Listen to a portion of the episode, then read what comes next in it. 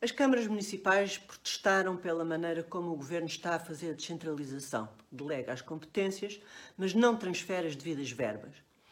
Soubemos que existem alguns instrumentos de uh, apoio social, como o RSI, que são concedidos localmente pelas IPSS, eh, muitas vezes em coordenação com as juntas de freguesia, por serem quem conhece mais de perto as situações de verdadeira necessidade.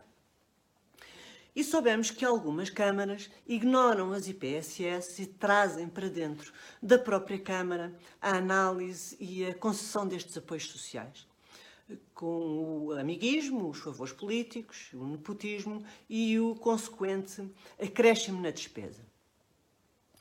Este assunto da descentralização nunca foi posto nos termos certos, porque nunca se discutiu quais eram exatamente as funções que deviam sair uh, do Estado Central para as autarquias e uh, a maneira como essas funções deviam ser financiadas e com que aparelho administrativo. Qualquer um destes aspectos precisava de ser examinado com muitíssimo cuidado. Quando, em 2013, eh, entrou em vigor a reforma das freguesias, eh, a cidade de Lisboa deixou de estar dividida em 53 e passou a 24 freguesias, eh, muito maiores, com orçamentos que se tornaram muito mais altos, na ordem dos milhões, e com competências que foram transferidas da Câmara Municipal para essas freguesias, designadamente eh, no que diz respeito aos lixos e à higiene urbana, mas também aos espaços verdes. Qual foi o problema? Eh, as juntas eh, tinham então os orçamentos e a delegação de competências, mas não tinham pessoal com preparação técnica.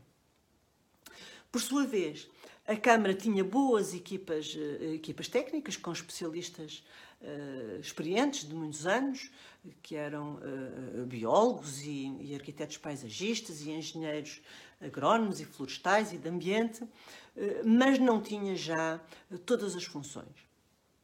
Mais, as freguesias, nessa altura, quiseram trazer para os seus quadros os, os, especialistas que estavam na Câmara Municipal e ofereceram-lhes as mesmas condições mesmo, os mesmos salários e a garantia da manutenção do vínculo à função pública.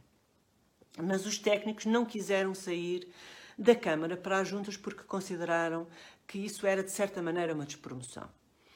E foi assim, eh, nesta confusão de competências e capacidades técnicas e responsabilidades, que aconteceu o acidente na Avenida da Liberdade em fevereiro de 2018 quando um autocarro de turismo, um autocarro com dois andares, bateu num plátano que uh, tinha crescido para cima da faixa de rodagem e fez 12 feridos, um deles grave.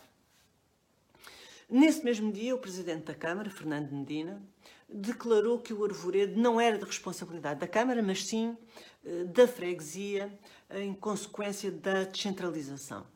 Declarou também que tinha decidido eh, fazer regressar à Câmara a competência na manutenção do arvoredo e da poda das árvores e que essas competências, naquela altura, eh, eram da Junta de Freguesia de Santo António, mas que a Junta não as queria exercer.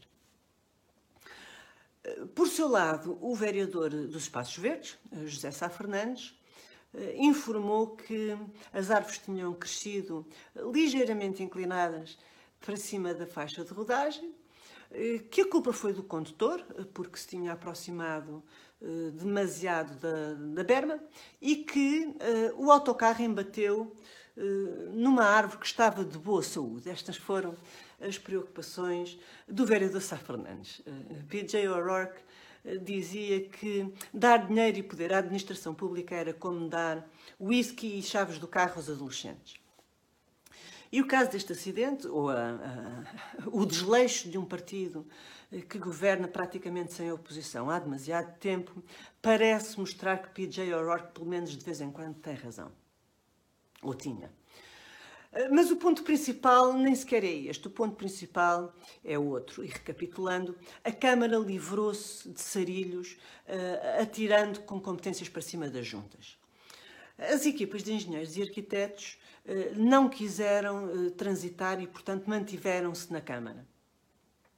As juntas de freguesia, com as novas competências, foram a pouco e pouco contratando o seu próprio quadro de pessoal.